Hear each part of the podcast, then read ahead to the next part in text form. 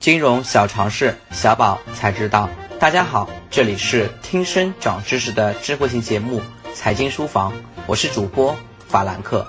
今天和大家一起聊一下分红险。分红险最初是分红保险最早出现在十八世纪的英国，当时是为抵御通货膨胀和利率波动风险而设计推出的。分红险的红利来源于分红产品定价时所采用的预定利率、预定死亡率、预定费用率和预定退保率等，与分红产品实际经营当中实际达到的资金收益率、实际死亡发生率、实际发生费用和实际退保率之间的差异。简而言之，分红险的红利来自于保险公司的投资和经营情况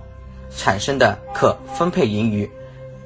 投保人除了可以得到保单规定的保险责任外，还可以分享保险公司的经营成果，即参与保险公司投资和经营管理所得盈余的分配。分红保险除了能够提供红利外，依然是款保险产品，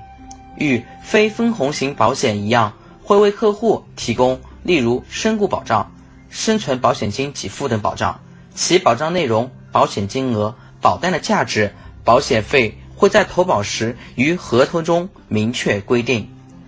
因此不论分红的高低，出现保险责任事故或保险期间满时，保险公司都会为客户提供其应该享有的保障。在每个会计年度结束后，保险公司会将上一会计年度的分红保险业务进行核算，根据实际经营情况。按照有关规定确定红利分配方案。